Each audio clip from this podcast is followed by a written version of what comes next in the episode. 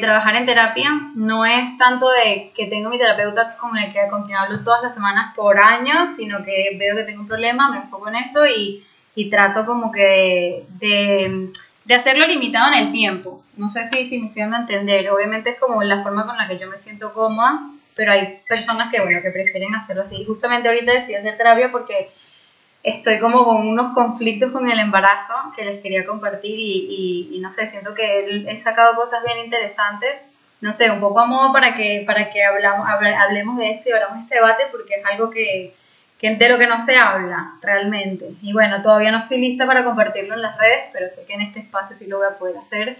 Así que, así que bueno, también quería yo también contarles un poquito por eso. Pero sí, ha sido ha sido como, como una montaña rusa este embarazo, ha sido súper diferente a mis otros dos. Uno piensa que mientras uno tiene más experiencia, como que se hace más fácil, pero, pero no, no necesariamente, o sea, no he tenido a, la tercera, que ya sé que es niña, por cierto. ¡Ay, qué Gracias. muchas felicidades. Gracias, Jane. Son dos y dos, dos chicas. No, tengo, no, tengo un chico y dos chicas. Voy a tener ah, dos chicas son tres contra Exactamente. Entonces, nada, ha sido, ha sido eso. Eh, un poquito complicado. Si quieren, vamos a empezar. Voy a empezar contigo, Jane. No me dejaron muchas preguntas aquí en la, en la encuesta. Eh, yo lo tenía por aquí y no lo encuentro. Aquí está. Eh, una de las preguntas que me dejó fue, fue Jane, eh, que yo creo me da risa porque no hay mamá que no pase por esto, que es el tema de las siestas y cuando ya dejan de hacer siesta, eh, por más que sea, es como, como que una no está muy segura de lo que tiene que hacer, es un limbo de las rutinas que suele ser súper incómodo, entonces te doy la bienvenida a esta etapa, que es horrible, porque es como que uno no sabe cómo, cómo manejarse con, con ellos y las siestas. A ver, eh, me cuentas por aquí que Tomás, que tiene dos añitos, ¿cuánto tiene? ¿Dos años y qué? Dos años y ocho meses. Dos años y ocho meses, que bueno, que está dejando la siesta y que te dice que no quiere dormir y que ya es grande, etcétera, etcétera. Em, la pregunta es, ok, ¿necesita la siesta? ¿No la necesita? Porque normalmente, y esto es algo que nos pasa a todas, eh, siempre tenemos como, no sé si están de acuerdo conmigo, pero tenemos como estándares de lo que los niños deberían cumplir. O sea, a mí me pasaba mucho con Simón, ya con Rachel, o sea, y sí que me supo a todo. Eh, pero siempre sí estaba como muy pendiente de, ok, de tal edad a tal edad tiene que dormir tantas horas al día y, y, tiene que hacer una siesta de tantas horas y un periodo de tiempo de, de, tanto y tanto entre siestas y debería jugar y, o debería comer. Y es como que lo, lo, trataba de monitorear mucho porque existen tablas, que yo en lo personal las detesto, tablas donde te dicen lo que debería dormir cada bebé y tal. Pero lo que a veces no tienen en cuenta estas tablas es que hay circunstancias, hay personalidades, hay eh, dinámicas familiares, hay un montón de cosas que puede hacer un niño, sea más dormilón, menos dormilón, algunos dependen del niño, otros dependen de la familia, o sea, en fin, que en verdad es muy difícil estandarizar a los niños. Entonces, claro, a veces que te dicen, porque yo he visto, tipo post en Instagram, como que no, no, sigue dándole la siesta hasta que tenga no sé qué edad porque la necesita, o que no se quiere dormir, no quiere decir que no necesita la siesta, y es como que ya va, o sea, cada mamá, y hay una, una, hay una frase que a mí me encanta que leí una, una psicóloga, que además trabaja, o sea, como que trata mucho el tema del sueño infantil, que decía, deja de ver las tablas y empieza a ver a tus hijos.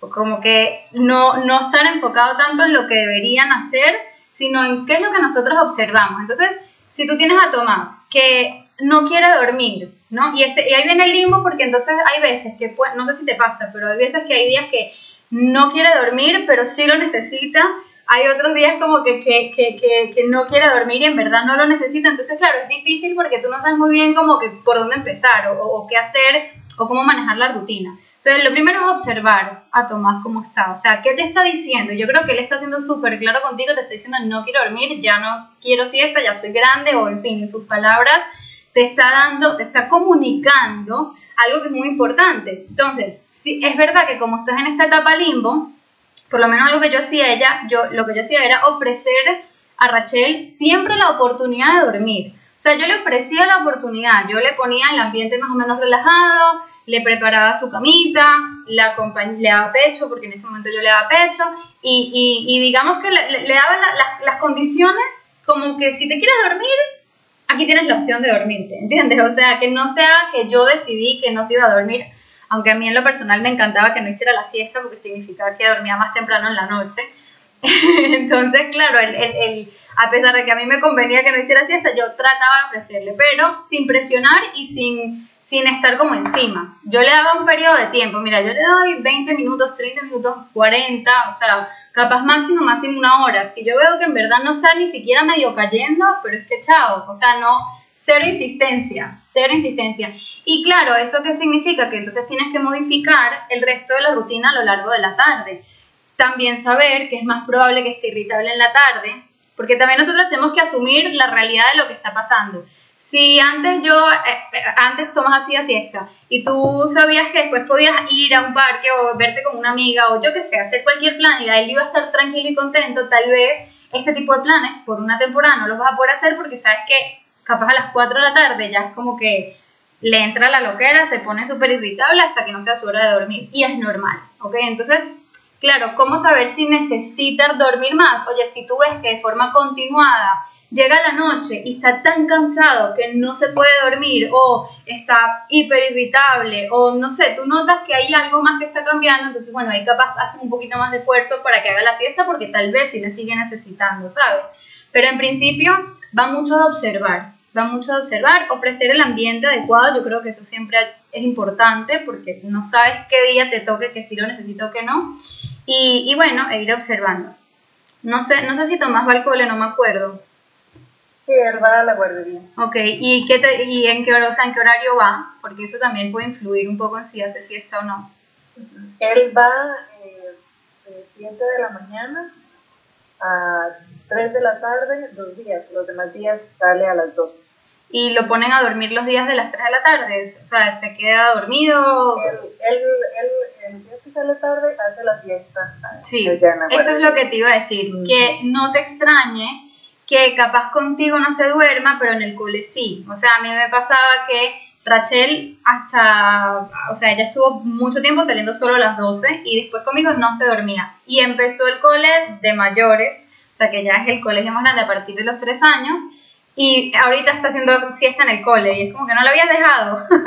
pero hay, hay, varias cosas, hay varios factores ahí. Primero que se cansan mucho más en el cole que con nosotros en casa, o a veces la guarde, o sea, por la guardería es diferente a un colegio donde capaz tienen más actividad.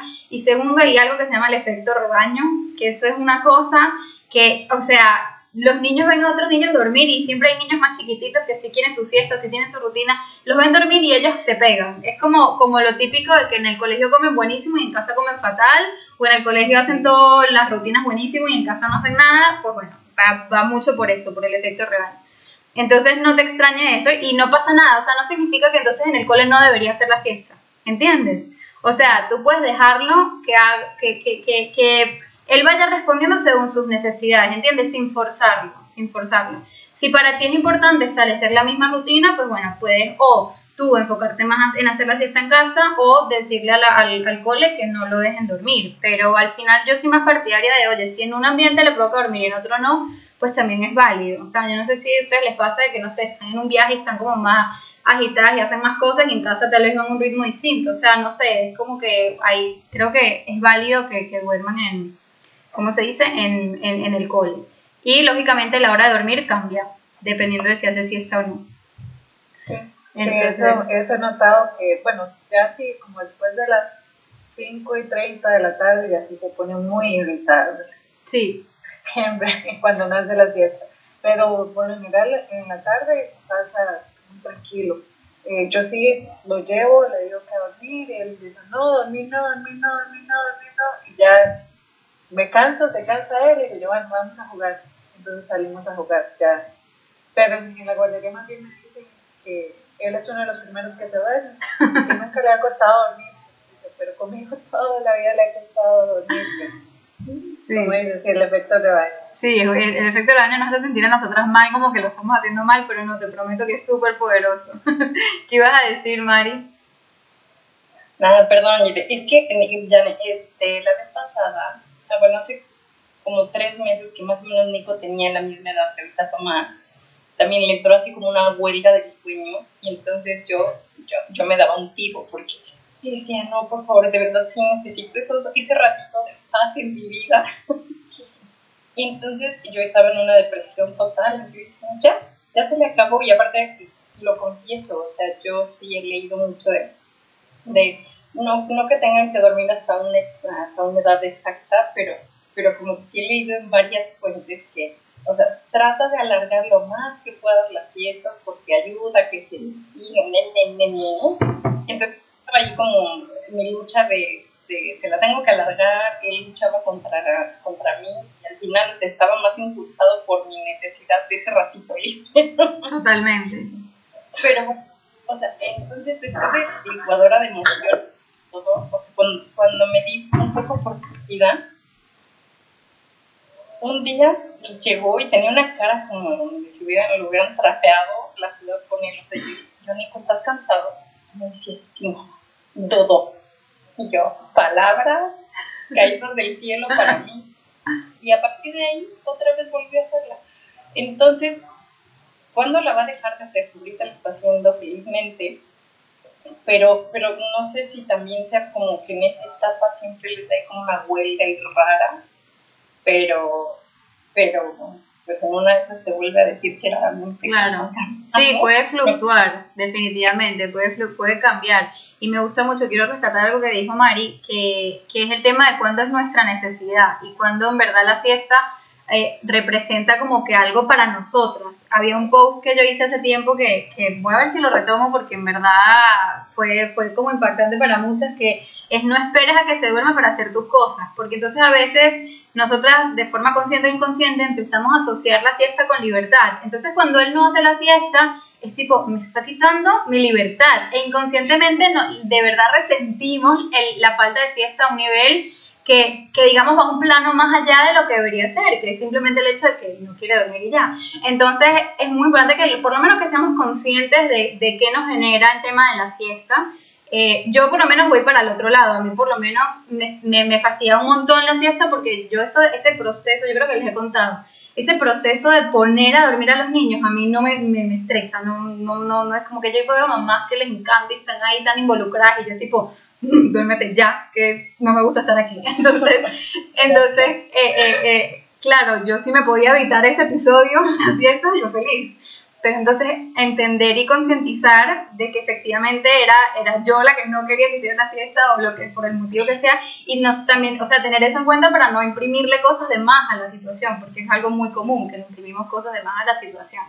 No sé si... mi esposo me, me, decía últimamente, me decía, es que es usted la que necesita la siesta, no es Vea que él dice que no quiere. Tiene razón. Totalmente. Eran una hora me dedicaba a leer o a hacer algo y ya con él aquí despierto ya, ya no puedo. Entonces, pero ahora como se duerme más temprano, entonces ya tomo ese tiempo en la noche.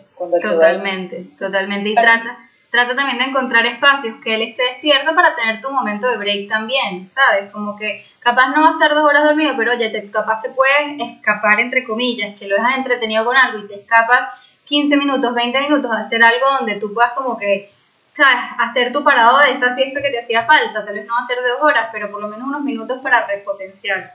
¿Ibas a decir algo, Mari?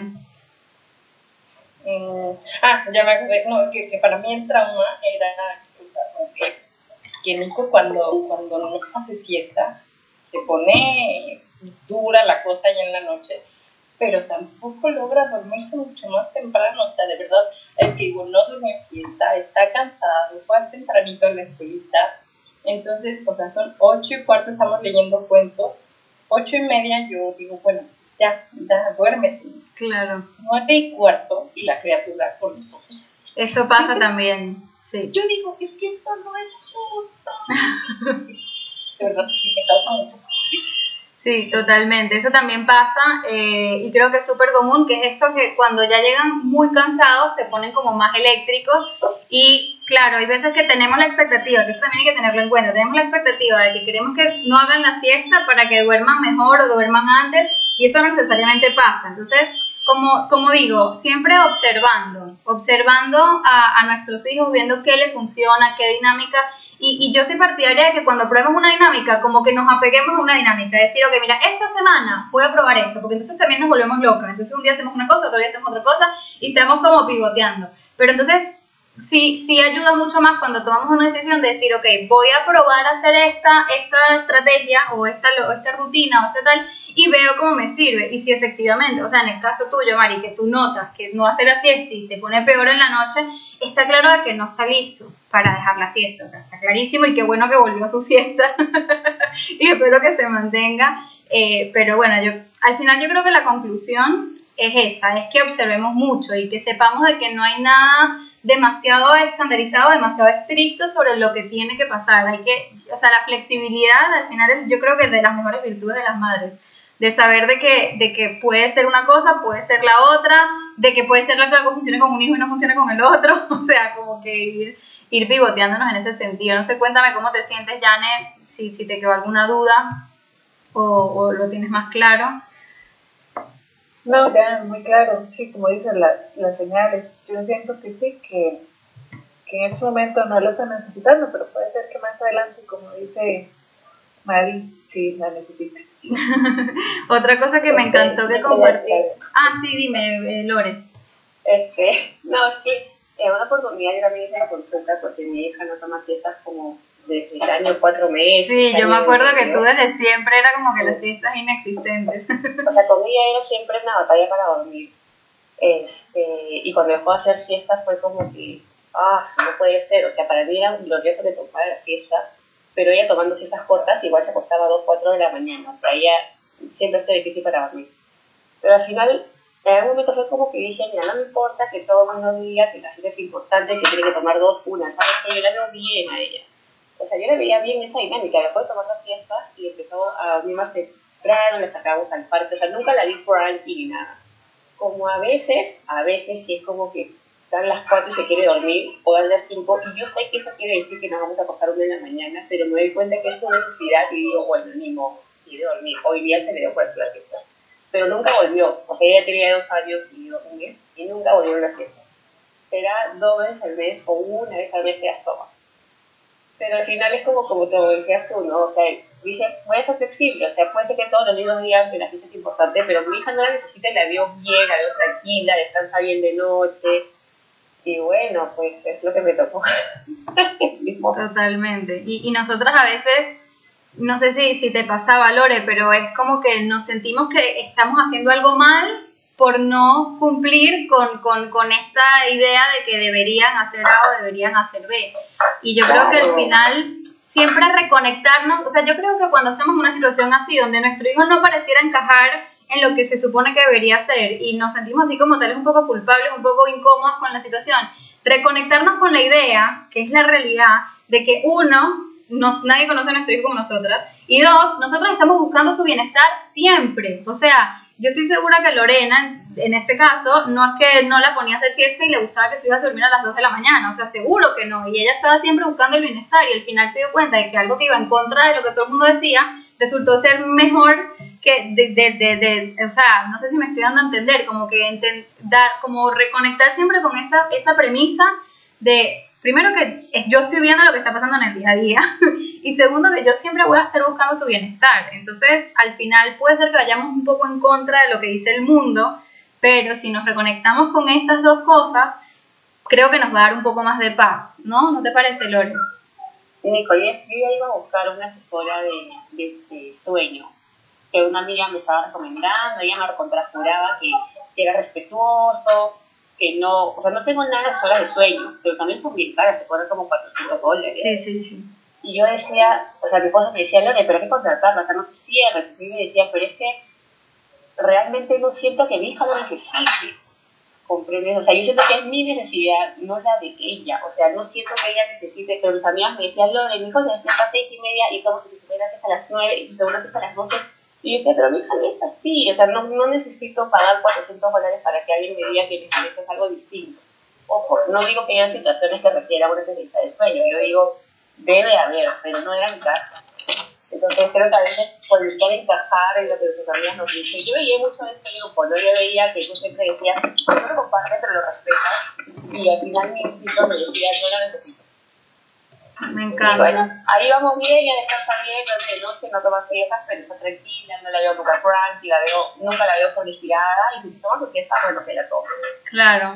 Me encanta que en verdad que te hayas podido reconectar, con- o sea, conectar con, con eso eh, y, con, y con tu realidad, porque creo que eso es súper valioso.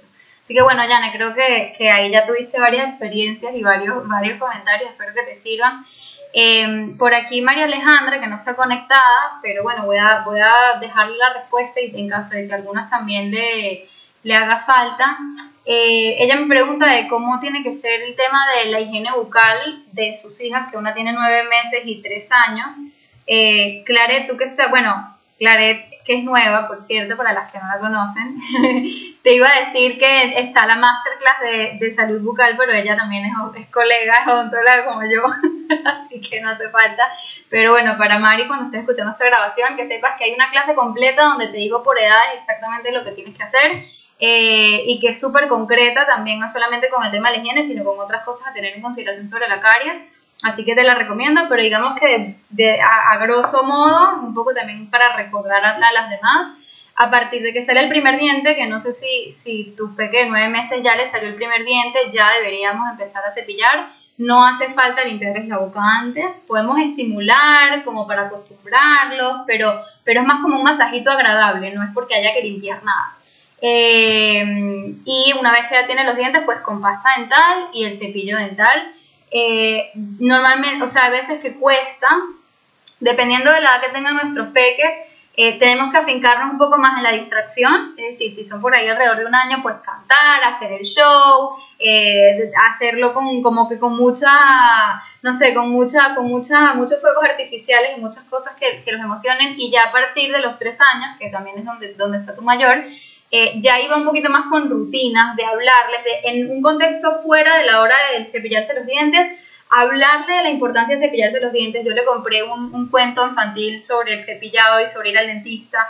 Entonces algo que, que fuera del momento, porque normalmente el momento de cepillado puede generar roces. Entonces es mejor en momentos que no son de roce, hablarles e inculcarles y hacer esa parte educativa sobre lo que es el cepillado para que después estén un poquito más ávidos a colaborar y obviamente siempre tratando de darles opciones también para elegir. Por ejemplo, puedes elegir entre el cepillo verde o el morado, ¿cuál prefieres? Puedes cepillarte ahorita o en 5 minutos. O sea, dentro del rango de opciones que puedan elegir, que sepan que no pueden elegir si se cepillan o no, pero que pueden elegir capaz un poquito el cuándo o con qué. O yo les digo, ¿quieres que se cepille rápido o lento? ¿Quieres mucha pasta o poca pasta? Siempre le pongo la misma. O sea, ahí, poco a poco ir, eh, ¿cómo se dice? Ir encontrando, usando diferentes estrategias para llegar a lo mismo que vayan colaborando. Toma tiempo.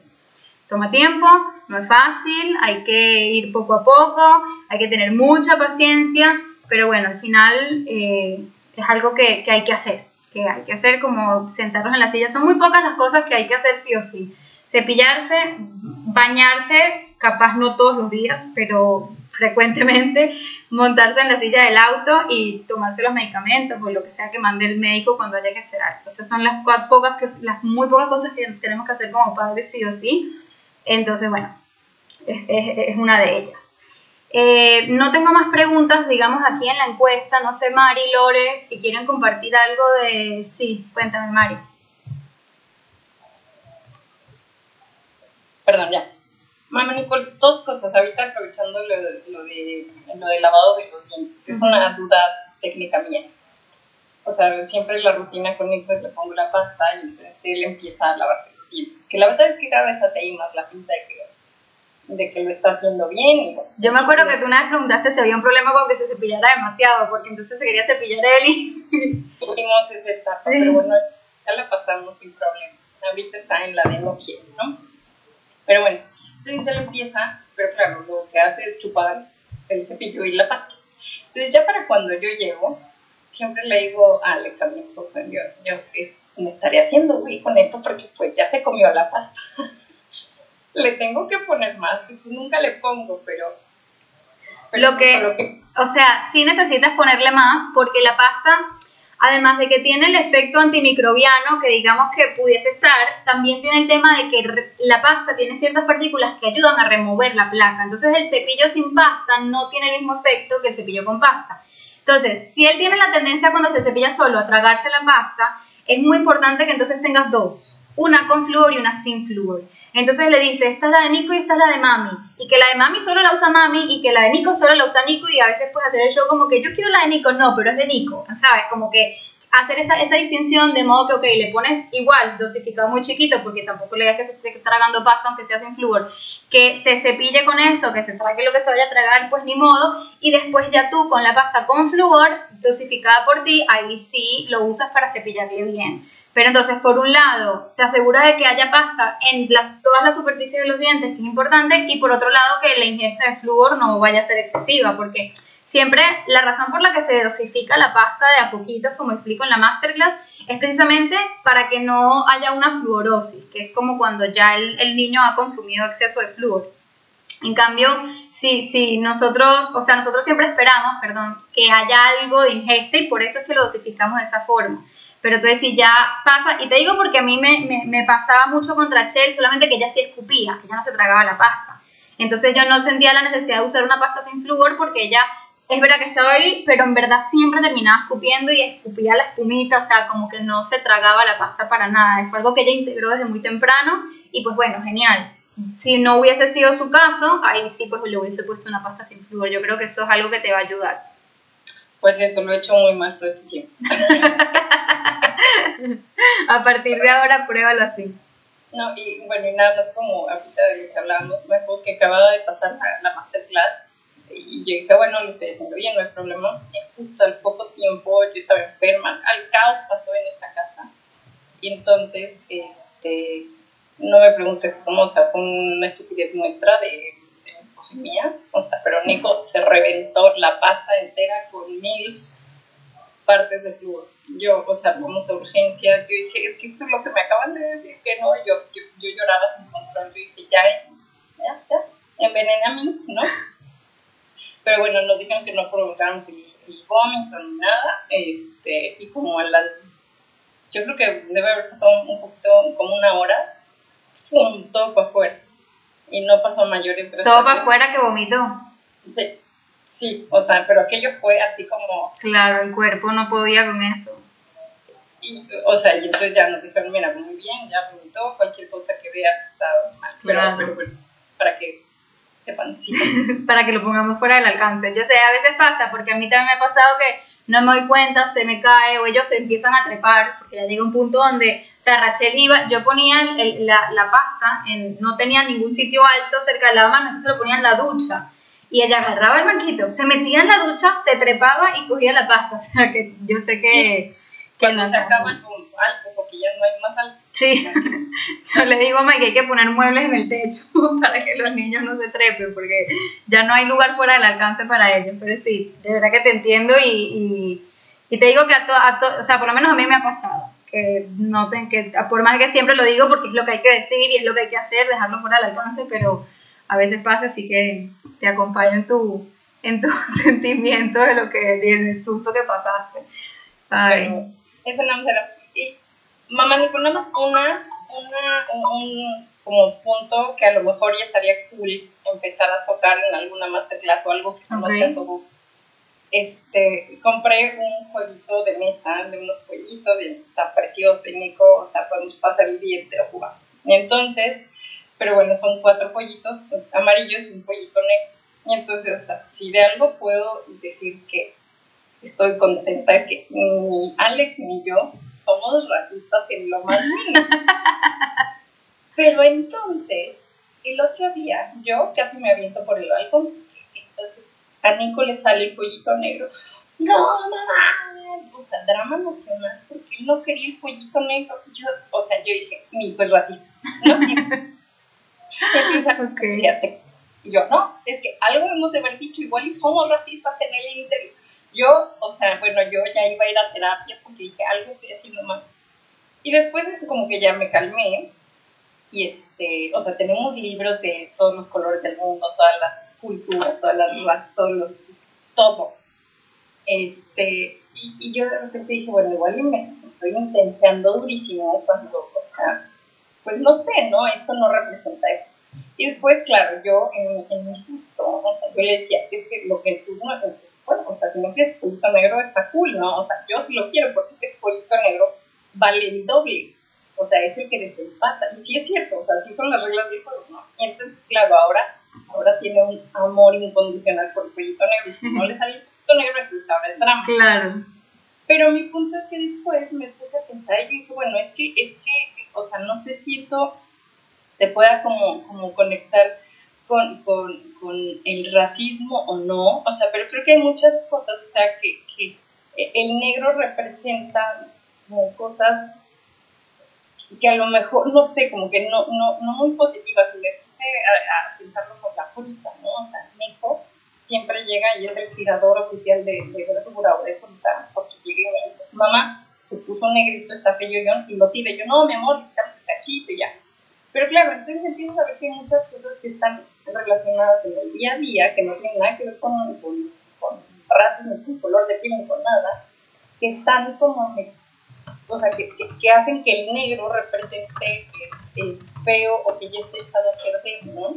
Sí. Y entonces como que lo empecé a, con, a conectar por y dije, ah, ok. O sea, no es racismo, Claro. pero, pero eh, me tranquilicé, pensé tres veces, respiré, Sí. funcionó. Entonces, pero, pero después me quedé pensando, o sea, Sí, como cómo introducir el tema o cuándo.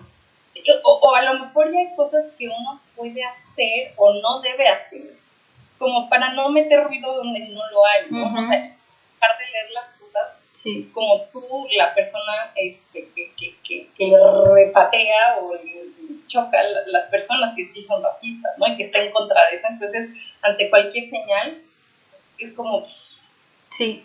entendiste mi punto. Entendí perfectamente tu punto. Mira, no, evidentemente no soy experta en el tema. Es un tema que en un punto me llama, me llama mucho la atención y digamos que yo por mi cuenta empecé a leer, eh, empecé a leer como un poco para foguearme porque, no sé, yo por lo menos que, que soy de Venezuela, eh, nunca, yo nunca sentí ninguna connotación de racismo. Aquí en Venezuela somos todos mestizos y yo siempre fui la blanca, la judía, y a mí eso no me generaba ningún tipo de problema. Y, no sé, tenía mi amigo que era el negro y le decíamos el negro y todo bien y él era el negro. O sea, como que no, como que para mí no era algo malo. Después ya cuando salió a otro mundo y, uno va creciendo y, y va, ojo, estoy hablando de mi, de mi amigo el negro, es, de la, es un amigo de la universidad. Entonces, como que ya uno va escuchando más, o ya cuando uno se vuelve padre, uno va como concientizando ciertas cosas y lamentablemente, porque digo que es lamentable, el, el tema del racismo se ha politizado. Y esa es mi perspectiva, o no soy experta. Me gustó la idea de ver si traemos a alguien experto en el tema, lo voy a, voy a ver quién puede hacer, porque no sé quién puede hacer, pero lo voy a considerar. Eh, se ha politizado hasta el punto de lo que es correcto o no es correcto, va a depender un poco de la tendencia política de la persona a quien le preguntes. Entonces eso ha complicado mucho la situación porque cosas que de forma muy natural para algunos que tienen cierta tendencia política, en verdad, no, indiferentemente de cuál sea su color de piel, o sea, puede ser una persona afrodescendiente, porque es que aparte no sabes ni qué palabra decir, puede ser una persona afrodescendiente con cierta tendencia política que te dice, pero es que esto no es racista, esto a mí no me ofende, a mí no me importa que me digas que soy negro, porque si yo soy negro, yo me veo negro, a mí no, o sea, no. Pero hay otra persona afrodescendiente que tiene otra tendencia política que te dice, no, no puedes usar esa palabra, no puedes usar esto, y eso aplica con cualquier minoría en general, o sea, no solamente los afrodescendientes, sino los inmigrantes, no sé qué. Obviamente tiene mucha más influencia dentro de Estados Unidos, que es como un, un tema como que álgido.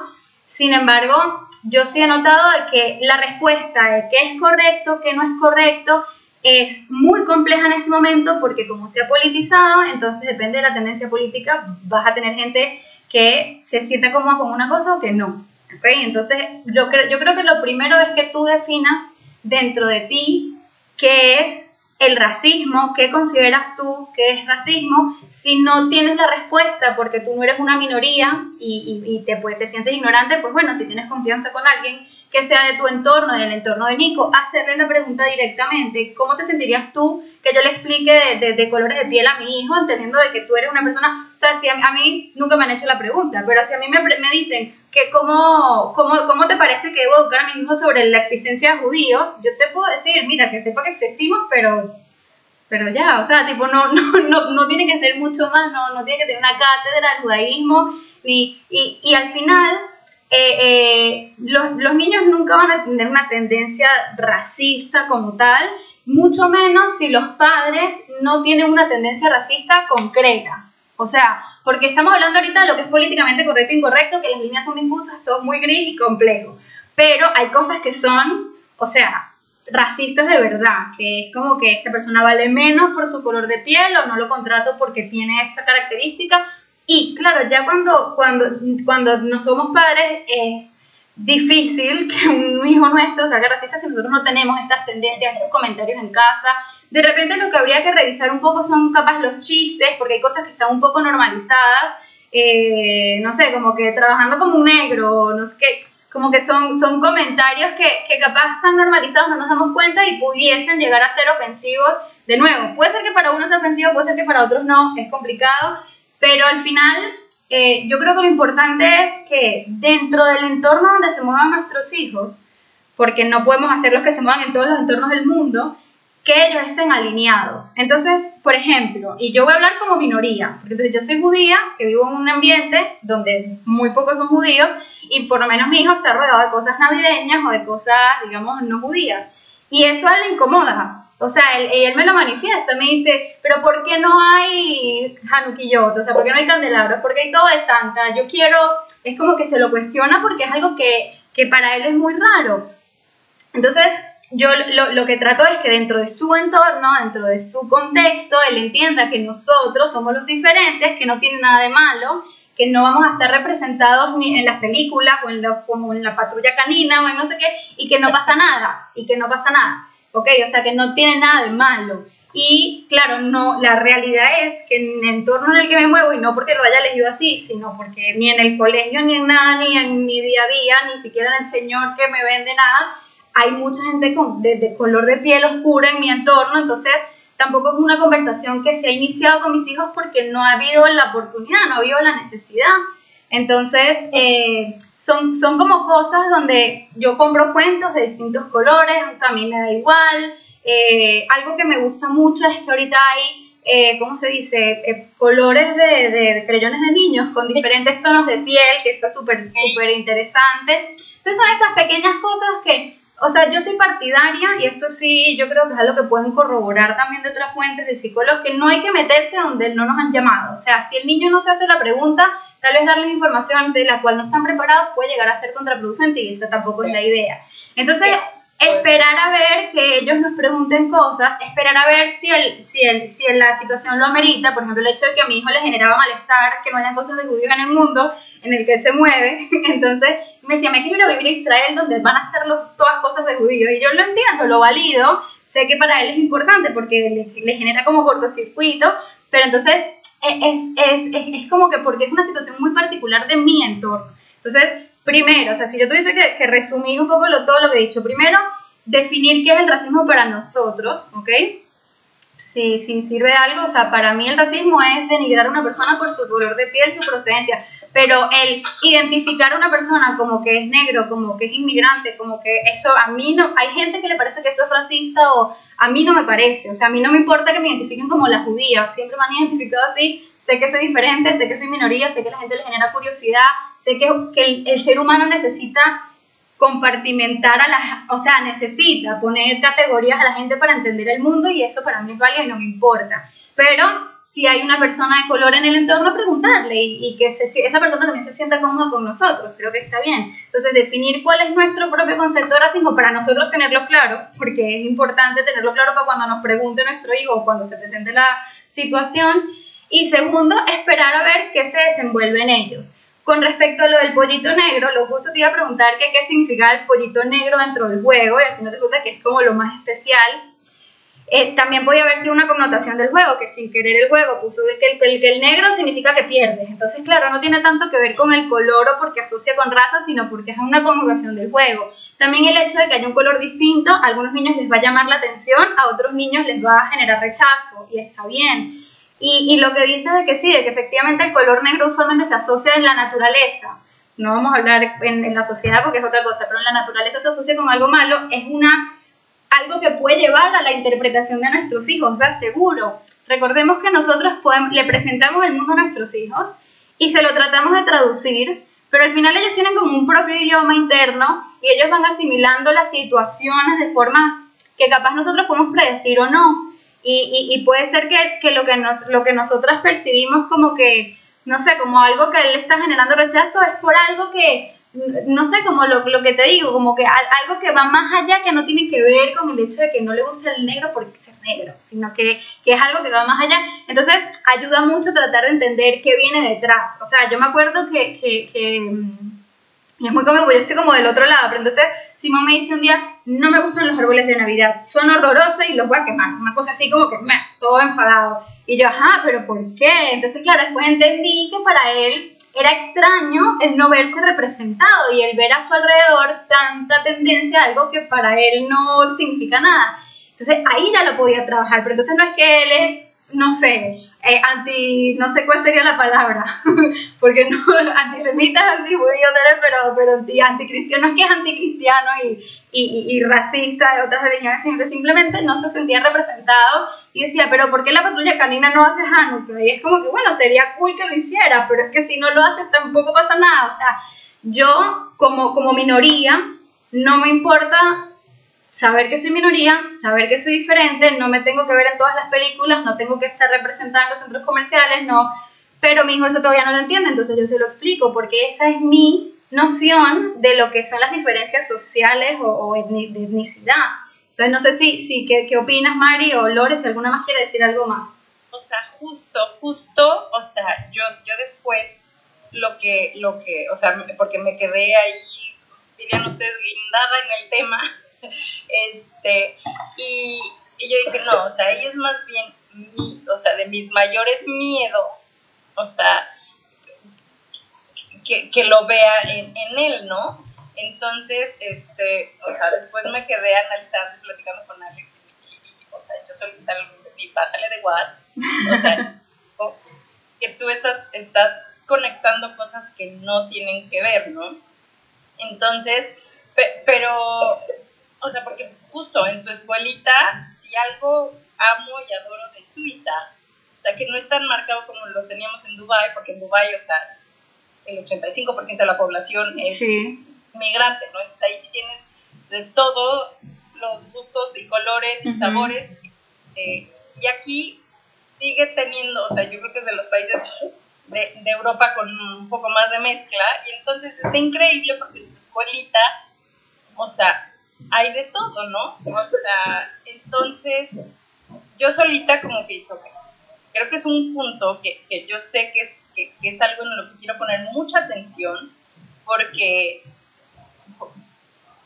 porque al final, o sea, eh, eh, está en tus manos criar a alguien este, bueno, o sea, porque ni siquiera es eh, pro cualquier otra raza ni nada, o sea, sino simplemente bueno y que no tenga mugre en la cabeza entonces fue así como, seguro estoy haciendo algo mal, ¿no? Entonces, este, o sea, me empecé a como, como ver las cosas y dije, ok, te calmas, le bajas de watts.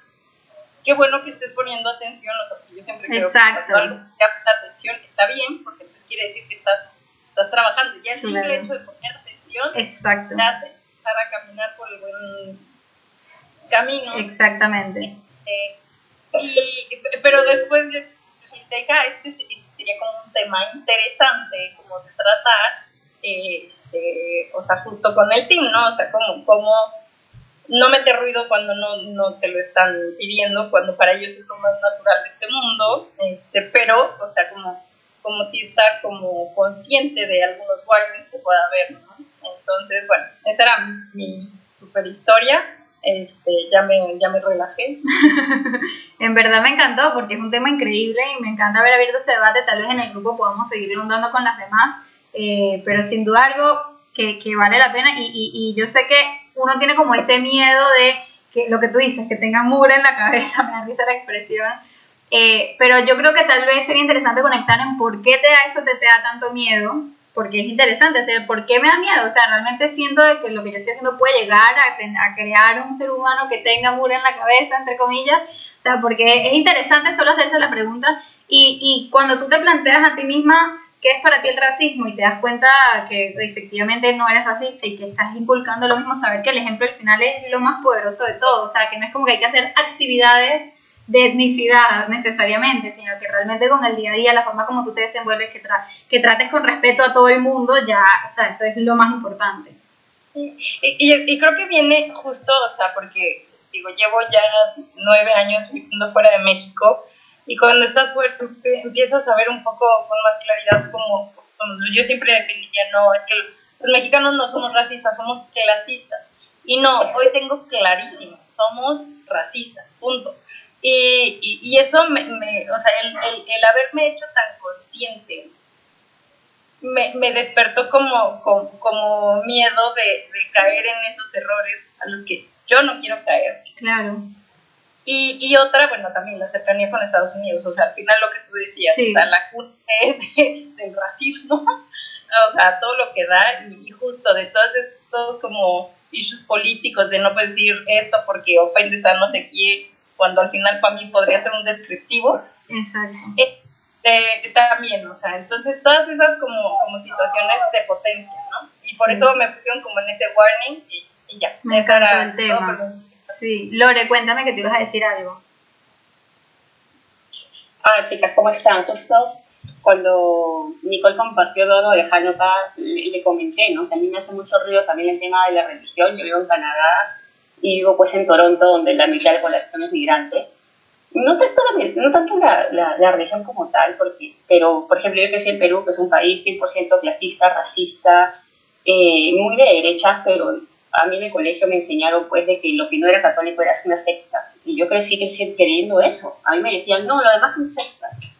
Imagínate que un colegio católico cristiano te enseñen eso, ¿no? O sea, yo, por ejemplo, a mí me da mucho miedo meter esa deuda de colegio católico de aquí porque si bien los católicos acá son mucho más progresistas, liberales, me da miedo que mi hija pues aprenda de que todo lo que no es católico es una secta, o sea, es una barbaridad. No, Pero yo creo que lo que está comentando María es María es interesante, no solamente con el tema del racismo, sino el tema de minorías. O sea, yo hablo con muchos latinos que dicen, y lo respeto, lo respeto 100%, yo no comparto que existan homosexuales, lo respeto, pero a veces me pregunto, pero vives en Canadá, en un país donde estás, puedes adoptar, casarte, donde vas a la calle y ves hombres besándose. O sea, no, no, es que nadie ve todo el tiempo gente besándose en la calle. Simplemente la probabilidad de que veas a alguien besándose hombre, mujer, o sea, es mínima. Pero puede pasar donde hay una marcha del orgullo. Entonces, ¿cómo estás preparando a tu familia o a tu hijo para ver eso, para afrontarlo, no? Tampoco te estoy diciendo de, que tiene un año le, le empieces a explicar lo que se trata de la homosexualidad. Simplemente esas son las respuestas. Mi mamá, mi papá es, mi papá es homofóbico. Mi familia es conservadora, pero el día que yo le pregunté a mi mamá, mamá, ¿qué harías si mi mamá no fuera homosexual? Y le pregunté por qué antes no se hablaban de las lesbianas, se hablaban solo de los homosexuales como que eran lo peor. Ella me dijo, recuerdo clarito que yo tenía siete años y me dijo, es mi hijo, yo lo amaría igual. Punto. O sea, fue la única respuesta que tuve en toda mi niñez sobre la comunidad que te. Y para mí es suficiente para entender que era más importante el lazo que tiene la persona que su orientación sexual. No hice más preguntas, no pregunté, oye, o sea, no, en la mente de un niño no va mucho más allá, ¿no? De, sí. o quién se ha puesto, o sea, no están pensando en esas cosas, simplemente es una respuesta como que, oye, ¿qué harías? Y eso, ese qué harías de un niño es como lo trato, ¿no? Entonces, no es racista, o sea, desde que decimos tuve un día negro, ¿no? O sea, son expresiones que, lo que a veces los niños pues a veces captan y se quedan, ¿no? Pero yo creo que mientras uno tenga claro y esas cosas nos hagan ruido, eso es importante. Es como el tema de la gordofobia que antes no se hablaba, por ejemplo, ¿no? Es como el tema, y hay influencias, a mí me ayuda mucho seguir influencias que hablan sobre body positive. Definitivamente hay extremismos que politiza así. Pero hay influencias que te hablan de body positive como que yo toda mi vida he sufrido obesidad y te puedo contar lo que es vivir con ese estigma. Igual con el tema del racismo. Yo toda mi vida vivo un país clasista y te puedo hablar sobre esto. Igual que la apropiación cultural, por ejemplo, ¿no? O sea, es como que yo diga, la fea de David me encanta, así que me voy a comprar un collar y me lo voy a poner. O sea, como si fuera una moda, cuando yo entiendo que significa mucho más para una religión. Ni siquiera sé lo que significa realmente tanto, porque no conozco tanto la religión, pero imagínense que yo me lo ponga como si fuera una moda, ¿no? O sea, ¿qué puede significar eso para la gente que realmente es judía, que otra persona lo tome como una moda cuando representa algo mucho más importante. Entonces, cuestionarse, ok, quizá me gusta. Le puedo preguntar a una amiga que es judía, ¿te molesta que yo la use? ¿Crees que está bien? Si te, si te este, sirve algo, te digo que no me importaría en lo más mínimo. Me parecería cool, tipo, ¡ay, mira! Chócala. No, una pregunta, una pregunta, ¿no? O sea, como Sí. Nicole, yo le, pregunté, yo le pregunté a Nicole que en un programa de OC vimos que usaban un kipa Noel, o sea, los gorritos que usan los judíos, como los kipa, pero como de Papá Noel, porque estaban intentando unir dos, este, dos culturas, y yo decía, que una persona judía se sintió entendida cuando vio eso. Entonces yo creo que es un tema de preguntarse, preguntarse y cuestionarse todo el tiempo si lo que tengo en mi cabeza realmente es lo correcto. Y preguntarle a las Muy personas implicadas, o sea, a mí me sirve un montón. Como cuando Lore me preguntó a mí. Y como minoría les digo, a mí me gusta cuando me preguntan, porque me, parece cool que la gente lo esté pensando y que me quiera, me parece como una cortesía, tipo, ay, gracias por tener en cuenta lo que, lo que me Pero parece. Si lo ofendo, si lo ofendo, después le dije a Nicole, Nicole, ¿por qué siempre dicen que todos los judíos tienen plata? Es que es verdad. Es verdad, es una pregunta buenísima. Y es como que, ay, sí, tienen plata, como si fuera humano que tengan plata. Si tienen plata todos, pues bendecidos ellos, ¿no? Pero lo hablan como que sí, tienen plata.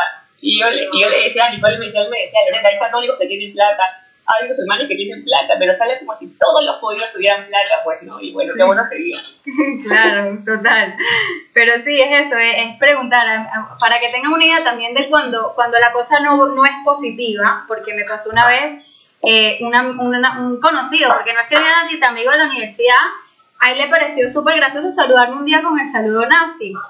Y no lo hizo por mal, o sea, no, era como que, como que, hola, y eso él salió, y, y él no tenía ni la más remota idea de lo que eso significa, y eso a mí honestamente no me ofendió, sino que sentí que fue una oportunidad para yo explicarle lo que significaba y una oportunidad para, para de cierta manera, como, como crear conciencia, algo que si él no hubiese pasado, pasado esa situación, él iba a llegar a su vejez tal vez sin entender realmente lo que fue el holocausto judío y lo que pasaba con los nazis. Y yo le, entonces le dije, ¿tú sabes lo que eso significa? Pero fíjense que entonces al final, y, y, y por eso les digo que va a depender mucho de con qué personas se encuentran, yo creo que el mainstream media, o sea, como que la, la, el, el, los medios de comunicación generales a veces pueden ser muy, tal vez amarillistas, muy polarizados, muy intensos en sus mensajes y al final lo mejor es hablar con gente que tenemos al lado, que son parte de nuestro día a día y, y, y cuando él hizo eso yo le pregunté, ¿sabes lo que eso significa? Y me dice, bueno, sí, y o sea, como que ahí ya se cortó, cuando yo le hice la pregunta ya él ahí entendió de que la había, la había medio cagado. Y, y, al final le expliqué, sí, le expliqué y fue como que, ok, perdón, ya no lo vuelvo a hacer, pero, pero es muy distinto y porque le tocó conmigo, capaz le hubiese tocado con otro judío de otro de, de su entorno y le daba un golpe en la cara, yo qué sé, pero, pero al final, por eso les digo que, que es muy difícil hoy en día, hay cosas que son más concretas que otras, yo creo que el saludo nace es algo bastante universal, ¿no? Pero, pero hoy en día las líneas son un poco difusas, entonces como no podemos complacer a todo el mundo porque cada quien va a tener su corriente, también depende de, de, de también el, el, los antecedentes, el background religioso de cada persona o el background de donde viene, o sea, son tantas cosas que se entrelazan para definir qué es, qué es válido, qué no es válido, qué es ofensivo, qué no es ofensivo pregunten a la gente de su entorno. O sea, si hay alguien judío, si hay alguien inmigrante, si hay alguien, en este caso somos latinas, pero, o sea, si es un, un americano, que hay alguien latino, y es así, es así como yo creo que es como realmente podemos apreciar, más allá de tolerar, porque se habla mucho de tolerancia, pero yo digo, más bien vamos a celebrar nuestras diferencias, porque son maravillosas, entonces así es como realmente las podemos celebrar. Sí. Eh, nada más quería decir algo, Perdón, papá, que creo que es en toda Latinoamérica, que son bastante racistas. Bueno, en el caso de Costa Rica pasa es con los inmigrantes nicaragüenses. Como está cerca, son vecinos, pues somos vecinos, eh, muchos nicaragüenses se vienen a Costa Rica buscando una mejor oportunidad. Entonces, eso sí, se ve mucho. En todas partes, especialmente ahora que está la, la de café, empieza la, el café a entonces vienen muchas personas eh, con esa oportunidad de empleo. Vienen también muchos eh, indígenas, panameños también, si vienen a este lado, entonces uno los ve mucho y a veces, bueno, con los nicaragüenses creo que Tomás no lo nota tanto, pero sí una vez estábamos y, y vio a, a, una niña, los, la, los indígenas y usan, las mujeres usan la vestimenta, entonces me preguntó que por qué usaban esa ropa tan extraña, me dijo. Entonces yo traté como de explicarle, pero sí, es, es muy importante eso de, de de tratar de explicarles que a veces sí he escuchado a mi esposo que un chiste eh, que uno cree normal y yo no, no diga eso, frente de Tomás no, como ser más conscientes de, Claro. de este tema. Totalmente, totalmente. ¿Ibas a decir algo, Mari? Que justo, ahorita, que que eso es lo bueno, ¿no? Cuando uno habla y entonces Salen y cosas, sí. Porque, a- o sea, nosotros siempre, a, a nosotros siempre nos da mucha risa. O sea, pero es algo que me pasa a mí. O sea, yo en Suiza soy exotiquísima. O sea, yo, de verdad, o sea, tenemos unos vecinos que son una, una adoración. Son dos personas ya mayores, ya saben, blancos, blancos transparentes, los ojos verdes transparentes, pelo güero que casi es blanco.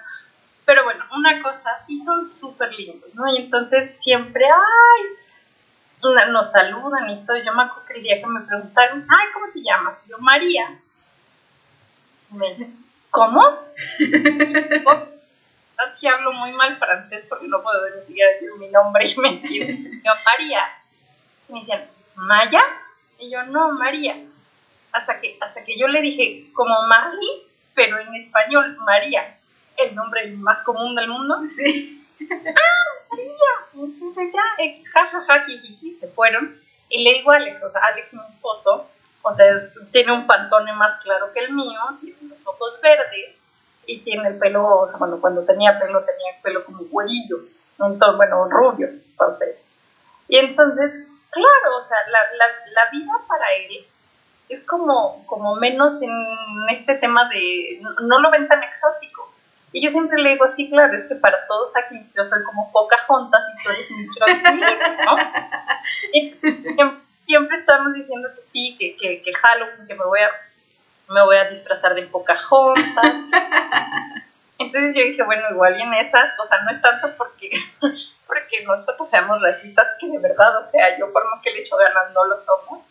Este, y la otra, que yo creo que más bien es como, como hemos interiorizado que para el resto del mundo, no porque sean racistas, porque so far no he tenido ninguna Sí. experiencia, pero como soy la exótica, ¿no? Entonces, los chistes que, que no, o sea, que me hago a mí misma porque me dan risa, porque no me ofenden, porque nada, pues igual y, igual y esos sí son los que traspasan, ¿no? Entonces, voy a poner atención. Sí. Ella no es tanto poca.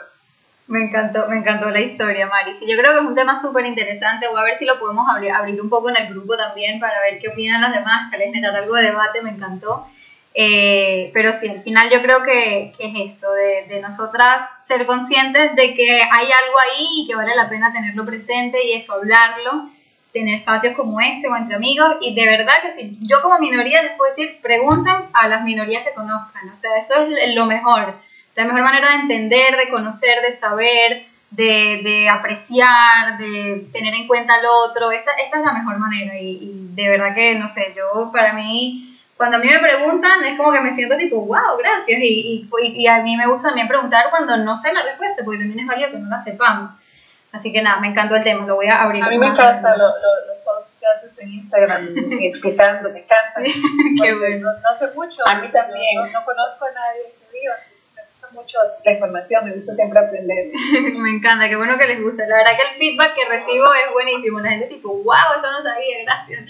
La verdad que es, es muy chévere que... O sea, yo creo que la, en verdad la mayoría, mayoría, mayoría de la gente no es, no discrimina. Por el contrario, les gusta saber, capaz a veces caen así como que sin querer, que como que dicen o hacen algo que capaz no es muy adecuado, máximo, pero, pero creo que la intención generalmente es buena generalmente, o sea, es muy raro algo que sea lo contrario. Eh, Fíjate que en México hay muchísimos judíos, o sea, para mí, es como que yo, yo sí noto que todo el mundo te habla como de, ah, ¿ya? O sea, para mí es como mucho más familiar, o sea, porque, porque en México, o sea, la, como la comunidad judía es, es grande. sí, sí, sí, depende mucho de donde se viva, porque hay veces que están como más conectados o no. Eh, bueno, si no hay, si no hay otra, otra, otro comentario, otro tema que quieran hablar, les quería aprovechar para compartir lo que les estaba diciendo, lo que les estaba comentando que al principio, que vivió en, todo este embarazo. Eh, me motiva a hablarles de esto porque, como les dije, no estoy lista para hablarlo en redes, o sea, es muy masivo el espacio y aquí es diferente. Eh, ustedes saben que uno de los mensajes que yo trato siempre de traer es el de no idealizar nada en la maternidad, o sea, no idealizar la lactancia, no idealizar el, el baby led weaning, no idealizar la maternidad como tal y una de esas cosas evidentemente es no idealizar el embarazo. Entonces me pasó algo que nunca me había pasado porque ya yo, gracias a Dios, he tenido tres embarazos, dos partos. Eh, que, que, de cierta forma con este embarazo me ha costado mucho conectar con el embarazo. O sea, es así como que no, no estoy con ganas ni de tomarme fotos, ni de contarle a la gente, ni, o sea, de hecho supe que estaba embarazada y fue semanas después que le empecé a decir a la gente que estaba embarazada. Tuve una, o sea, ya sé que es niña y no es como que estoy, ay, ay, ya tengo, o sea, eh, me siento como, como muy, y ojo, que fue un embarazo buscado, esperado, querido, o sea, no fue, no fue sorpresa, que eso también a veces cambia. Eh, y de cierta manera, gracias a Dios, gracias al trabajo que hago, gracias al trabajo interno que he hecho y el trabajo que hago profesionalmente, digamos que ya yo estoy un poco curada, entre comillas, en, en, en sentirme culpable por sentir cosas. O sea, yo sabía de que ¿Sabes qué? Si no me estoy sintiendo conectada, si estoy... Y no solamente que no me sentía conectada, sentía como hasta rechazo, o sea, porque, claro, la experiencia que me ha dado mis otros embarazos y partos es que, bueno, después del, em, del embarazo mi, mi cuerpo queda atropelladito y, y, y mi psique también y, no sé, como que eh, eh, cuando, como además me sentía mal físicamente, porque estuve en cama básicamente todos estos meses, que es también como otro extremo que no todas las madres viven, pero como yo estaba en ese en ese estatus, era tipo, ¿cómo me metí en esto otra vez? Y aparte después del parto mi cuerpo va a quedar así, la diástasis, y estaba como quedándole vueltas a la cabeza de todas las cosas, las consecuencias negativas que quedan después naturalmente de un embarazo. Y, y claro, no era solo la falta de conexión, sino era también casi como un rechazo. Entonces, eh, por un lado, gracias a Dios, tipo, no me, nunca me he sentido culpable de sentirme así, es como que, ok, es válido que, que me sienta así, no, no, no quiere decir que, que soy mala mamá, no, o sea, y creo que eso ya es el 50% del camino y se los quiero compartir porque sé que no, sé que llegar a, el, el, punto en el que estoy yo, no, no todas necesariamente estamos ahí y, y a veces nos pasa que nos sentimos mal, no sé, desde algo en el embarazo como también con nuestros hijos, que es como que en verdad necesito que se vayan un mes y yo estar sola y, y, nos sentimos que tal vez está mal, que nosotras no deberíamos sentirnos así, que no deberíamos estar hartas, que no nos deberían caer mal nuestros hijos. A veces sí nos pueden caer mal, no pasa nada. a veces es como que me caes mal, chamo. Entonces, eh, em, sí, sí, siento que eso fue como, o sea, ya tenía ahí recorrido ese, ese 50%, sin embargo, eh, creo que, que las emociones, y eso es algo que también las veces que he tenido la oportunidad lo he compartido, eh, las emociones son como, como una brújula, o sea, que, que es, es, como una manifestación de algo, es como que a ti te duele la cabeza y te puedes tomar una pastilla para que no te duele la cabeza, pero realmente si te duele la cabeza es porque tu cuerpo te está queriendo decir algo, o necesitas dormir, o necesitas bajarle las pantallas, o necesitas comer mejor, o necesitas descansar, o lo que sea. Eh, y cuando hay una emoción que nos genera malestar, como es el hecho de como yo me estaba sintiendo, que por más de que no me sentía culpable por sentirme así, oye, era algo que que, que, no iba alineado con lo que yo quiero, que no, no consideraba que, no sé, que no, no me hacía sentir bien, me, me, hacía cuestionarme muchas cosas, yo eso lo, lo, lo, interpreté como un síntoma, como algo de que okay, hay algo más que, que tiene que estar pasando ahí. Entonces ahí fue cuando decidí empezar como una, una rueda de, de sesiones de terapia, precisamente como para entender qué estaba sucediendo detrás de, este, de esta emoción, porque entonces a veces lo minimizamos, tipo, es porque es el tercero y ya uno está más cansado, o es porque, qué sé yo, porque la, justo después de la pandemia, yo qué sé, o sea, nos podemos inventar cosas muy superficiales y al final lo que necesitamos hacer es escarbar un poco más porque yo que sé lo que es el posparto, no solo por experiencia propia, sino también por lo que me dedico, yo dije, no quiero arrastrar lo que sea que esté pasando no lo quiero arrastrar al posparto, porque el posparto, lo que sea que estés viviendo en el embarazo, el posparto se triplica, es peor, o sea, entonces eh, eso me motivó como a, acudir a terapia. Eh, es una terapeuta que se llama Alicia, que me hasta ahora me ha nunca me había atendido con ella y me ha ido súper bien. Y, y mm, una de las cosas que me encantó que ella me dijo porque yo estaba como con una connotación negativa, tipo, es que este embarazo es muy duro, es muy difícil, es conflictivo, es como que tenía esos adjetivos negativos en mi cabeza porque me generaban emociones desagradables. Y ella lo primero que me dijo, lo que tú tienes es un embarazo sanador. Y me encantó hacer ese cambio de chip porque fue como que, ok, este embarazo te está, está manifestando algo que tú no sabías que estaba ahí, porque lo que normalmente, lo que nos pasa siempre ha estado ahí, de repente es, que, es que aflora, pero... Y, y, y, y manifestación es lo que te va a permitir sanar. Entonces, ella me hacía muchas preguntas. Ella habla, que, habla mucho de que existe un paralelismo entre nuestra relación con nuestros hijos y la relación con otras personas u otros ámbitos de nuestra vida. Entonces me preguntó mucho cómo es la relación, la, la, principal que uno, que uno tiene que trabajar es la relación con su mamá, con sus hermanos, tal. Eh, por lo menos nosotros somos dos hermanas y, eh, mi mamá había tenido una pérdida antes que yo, que, que en, en, general yo nunca lo había tenido en cuenta en mi vida, o sea, como que X. Y por otras sesiones de terapia que hice, pues entendí que es importante darle como que el espacio y, y, eh, como que tener en consideración la existencia, aunque no haya nacido de ese ser humano, de esa alma, ¿ok? Eh, y bueno, como que de cierta forma, eh, ella, ella empezó como a ligar un poco cómo me estaba sintiendo yo y que no es casualidad que mi mamá en verdad tuvo tres hijos, solo que uno no nació, y que yo estoy teniendo mi tercero, o sea que había como una especie de paralelismo ahí. Entonces, o sea, el, el, el, una cosa que, me, es que me, me, pareció tan interesante las cosas que pueden surgir y cómo uno a veces dándole la vuelta reconoce o descubre cosas tan interesantes. Eh, yo, yo por, momento, por alguna razón, desde que le empecé a dar el espacio a ese bebé que no nació, siempre he sentido que era varón. O sea, no sé, siempre me he dirigido a él como que a masculino. Yo le, en ese momento le decía a la terapeuta, yo no sé, yo digo que es él, pero yo no, en verdad no se sabe lo que era. Me dice, si tú lo dices es porque seguro era, era varón. Entonces, como que me, entonces el, el, el, el empezó, también empecé a notar que yo sentía como entre mis síntomas físicos, sentía como rechazo a, a, Rachel, como que no la podía ni oler, o sea, era algo físico real que yo le decía a mi esposo, por favor, llévatela porque no la puedo oler, y no me pasaba con el mayor, y me decía, Mikey me decía, pero no huele a nada, le digo, no me preguntes, no la puedo oler, entonces, eh, claro, empecé a, a, a, hilar un poco y, y, y, también con ayuda de Alicia que me decía, ok, tu mamá tuvo tres hijos, uno mayor que posiblemente sea varón, tuviste la niña, que técnicamente sí yo, ¿cómo es tu relación con tu hermana menor? Porque por ahí puede ser interesante que este tercer embarazo vaya un poquito representado con lo que es tu hermana. Y en ese momento yo hice clic y yo dije, yo voy a tener una niña y eso no me gusta, porque mi relación con mi hermana en verdad nunca fue demasiado positiva y, y no es, y, y, como que mientras mucha gente es tipo, sí, las hermanas lo máximo se van a llevar buenísimo y para mí esa nunca fue la experiencia. Entonces, gracias a este trabajo de terapia es que yo me he dado cuenta de cierta forma que el, el tener dos niñas me causa como conflicto porque en verdad tengo miedo de que vaya a ser como yo lo viví.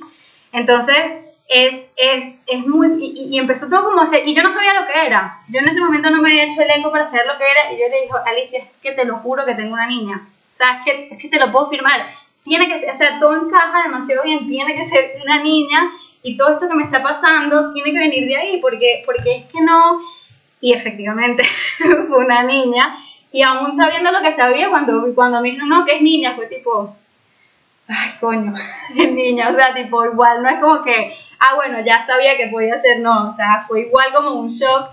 Entonces les cuento todo esto porque creo que ha sido una experiencia súper enriquecedora que me ha permitido explorar eh, muchas cosas, o sea, yo, yo siempre, digamos, no tuve demasiado buena relación con mi hermana, pero en este momento era, está como en un status quo donde, bueno, si nos llamamos bien, ya somos adultas, es un poco diferente, eh, y, y también yo cada vez entiendo más de dónde viene ella, porque evidentemente uno también va, va sintiendo compasión por la historia del otro, pero me, me, ha ayudado como que a darme cuenta que no es tan simple como yo siempre lo he sentido, lo he pintado, que, de que hay algo que, que efectivamente tengo que sanar en mi relación con mi hermana o en la forma como nos percibimos una con la otra o, o lo que sea y, y, y en este, justo en este momento es en lo que estoy trabajando eh, ahorita precisamente porque como voy a tener dos niñas, pues ya es inminente que, que van, que van a, a, tener una relación distinta cuando se tiene varón y, niña o lo que sea.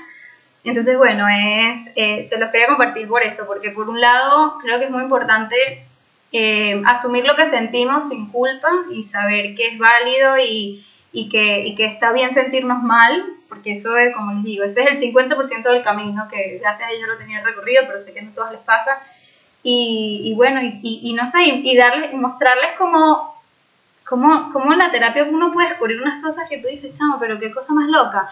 Y no es como que ya lo tengo resuelto, ya por lo menos lo puedo hablar y lo puedo hablar con tranquilidad y es como que, bueno, puedo echar el cuento tranquilamente, pero que había momentos donde me afectaba un montón emocionalmente. Entonces, a veces, tal vez, las cosas que sentimos con nuestros hijos esconden cosas que, que, que en verdad tenemos que revisar, que pueden ser relaciones con nuestros hermanos, con nuestros primos, con nuestros abuelos, con, con nuestros padres, eh, un poco de, de que tienen que ver con, con eh, desequilibrios en el sistema, que es como lo llama, hay una, hay una tendencia que se llama constelaciones familiares que habla de desequilibrios en el sistema, donde capaz eh, eh, eh, una, una hermana tuya en verdad para ti es como tu mamá, entonces tú tienes que saber que es el tipo de relación que estás teniendo con esa hermana o, con una prima, o, o sea, como que entender bien cómo funciona tu sistema precisamente para que estas cosas no te agarren desprevenido, porque cuando uno, trae, cuando uno se hace consciente de estas cosas y trae a la luz todo esto que uno, que uno tiene por dentro, en verdad ya el panorama como que se aclara, ya como que todo se... Así que bueno, se los quería compartir, o sea, obviamente si comparto algo de esto en las redes no va a ser tan, tan específico, eh, pero, pero la verdad que quería aprovechar el espacio que tenemos para, bueno, para que sepan que en el caso de que les llegara a pasar, que por ahí seguro hay hilos muy interesantes por donde tirar. Wow. Yo, uno, te mando un abrazo fuerte, fuerte, fuerte. Porque los procesos así, o sea, pues cero fáciles son, ¿no? Pero, pero es que, es que sí, la terapia de verdad te saca hay unas cosas que dices, que, que por eso te pruebo también da, da como miedo, ¿no? Enfrentarte a la terapia porque dices, yo no quiero que me saquen esas cosas. Están bien ordenaditas, ¿no? Y no me están generando Sí. pero, pero qué cool que lo hiciste, que te enfrentaste, y este, qué valiente, y qué cool que ya sepas de dónde vienen, porque a mí uno lo Gracias, Mari. y así como, como tú siempre y no se tiene por qué repetir como lo mismo, si a mí me fue mal en el primer parto, no me tiene que ir mal en el segundo, pues las historias tampoco se tienen que repetir y, y el hecho de que tú lo, lo tengas consciente vas a ver que, que se va a cambiar la historia y que eso va a ser puro rock entre todos los Si Dios quiere. Y justo te- cada vez que, o sea, tipo, cada vez que hablo con una amiga que me doy cuenta que tiene niñas, es tipo, cuéntame de tus hijas, cómo se llevan, cómo hacen, qué has hecho tú para fomentar que se lleven bien. Porque es como que, claro, algo que para mí es muy importante. Beta. Mucho ánimo. Gracias, Mari. Partirlo. Así que bueno, no sé si tienen cualquier duda o, o- cualquier comentario. Ahí me dejo pensando, Nicole. Porque yo soy la tercera y bueno, tengo dos hermanos mayores. Y si bien siempre nos hemos llevado bien, hace día de hoy nos llevamos excelente. O sea, toda la familia mi mamá es como, yo no, te has hecho, no, sé, no, sé, no sé qué has hecho tú para que tus hijos se quieran tanto, porque incluso adolescentes salíamos los tres juntos. Ya cuando teníamos la edad, yo tenía pues 18, el otro 23, el otro 28, salíamos los tres juntos. Pero, por ejemplo, yo siempre he sentido mucha diferencia del trato de mis padres hacia mí que hacia mis hermanos. Mucha, porque es una brecha súper fuerte. Ya a mis 35 años yo sigo siendo la que es diferente de los cinco, la que dice las cosas que nadie dice, la que no le puede decir ciertas cosas, ¿no? Incluso mi hermano mayor le dice a mi hermano del medio, ay, la perfecta que dice. ¿Por qué? Porque él es una persona que en su adultez ha tomado algunas decisiones que la verdad es que son malas decisiones, debo decir. Y les, y les abro, él tiene una hija fuera de su matrimonio, de la cual nos enteramos cuando ella tenía un año, se enteraron el escándalo que eso fue. Y a mí lo que me dolió no siquiera fue eso, a mí, a mí me dolió que la oculte y que hasta el día de hoy nadie más que mi mamá, mi papá y mi hermano sepan que también existe, por ejemplo, ¿no? Eso me genera mucho dolor porque me, me decepciona, ¿no? Este, mis papás siempre le celebraron a ellos su manera infiel de ser de adolescentes y al, al ser yo tan diferente a ellos, yo nunca quise tener una niña, yo siempre quise tener dos niños. Y siempre, toda mi vida en mi cabeza era, yo no quiero hijas mujeres, yo quiero dos hombres. Le juro, lo peor es que ahora que la Nicole, yo dije, ¿de dónde vino esto? O sea, siempre quise tener tres, tres, tres hijos, o cinco según yo si tenía plata. Pero dije, ¿de dónde viene esa idea en mi cabeza de que siempre quise tener dos niños? Ahora que tengo una niña, no me imagino con un niño nada más, ni con dos niños, Claro. además quisiera otra niña. Pero digo, ¿de dónde viene eso? O sea, eso tiene que venir de algún lugar. de- O sea, yo estoy consciente que necesito la terapia, estoy consciente que tengo muchas cosas de la relación con mis padres y hermanos que están nada que curar, que entender. soy muy radical, soy blanco y negro por la relación que tengo con ellos, sé que no es bueno.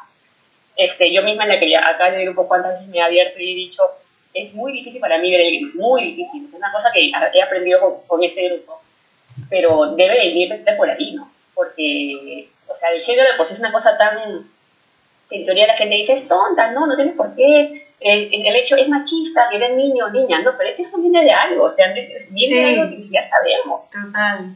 Y viene de experiencia, ¿no? 100%. Ya me atreveré.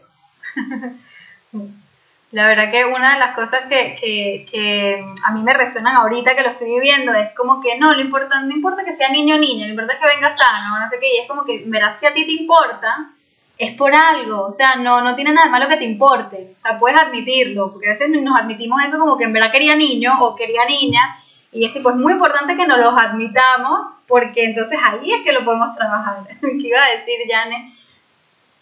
Eh, no, bueno, lo de la terapia, yo también soy muy consciente que necesito, en algún momento me gustaría de verdad trabajarlo. Y no, lo que a decir es que eh, yo tengo una hermana y aunque peleábamos mucho en la niñez, eh, mi relación con ella es muy buena.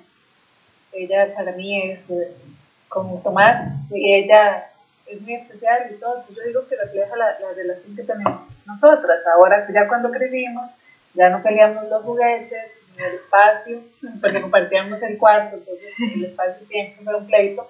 Eh, nos, tenemos una relación muy bonita, me gusta mucho la relación que tengo con ella. Eh, pero sí, eh, esta vez es difícil las relaciones. Este, yo tengo una hermana menor que es parte de mi papá, de, fuera del matrimonio, que tuvo mi papá, y con ella sí no tengo relación, solo la saludo y todo, y a veces me gustaría más retomar. Tal vez yo digo cuando ya esté más grande y me gustaría retomar y tener una relación como la que tengo con, con mi hermana claro, claro, mil gracias, gracias por compartir, de verdad, pues bueno, eh, me encanta haberlas visto, haber hablado con ustedes, creo que salieron cosas maravillosas de esta reunión, a veces cuando nos queda tiempo de más, tipo, cuando salen así cosas más interesantes, así que estoy súper feliz de que nos hayamos conectado. Eh, no, les, les, les, dejaré las fechas para, para, para, ya lo que queda de actividades y vamos a hablar en el grupo eh, cuándo podemos tener la masterclass de, que yo la había puesto específicamente a principios de diciembre porque sabía que a finales nadie iba a prestar atención, nadie se iba a poder conectar, no íbamos a poder hacer nada. Entonces, bueno, a ver en qué fechas les conviene para, para hacer la masterclass y la, ya la próxima reunión será para enero. Así que bueno, eh, como sé que no los voy a ver de frente, igual vamos a seguir hablando, pero como sé que no los voy a ver de frente, les deseo que tengan felices fiestas, que disfruten mucho. Eh, cualquier pregunta que me quieran hacer sobre Hanukkah o cosas judías, ya saben que me pueden hacer.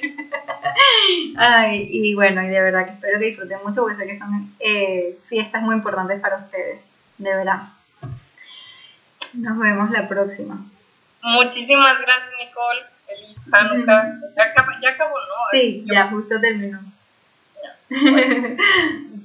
Eso era algo que no sabía. Yo, yo creí que, que coincidían en las mismas fechas. No sé por qué tenía esa impresión. No, no, lo, son calendarios diferentes. Se mueven cada uno por su cuenta. A veces coincide, a veces no. Gracias, Nicole, también por, por, por la confianza con nosotras.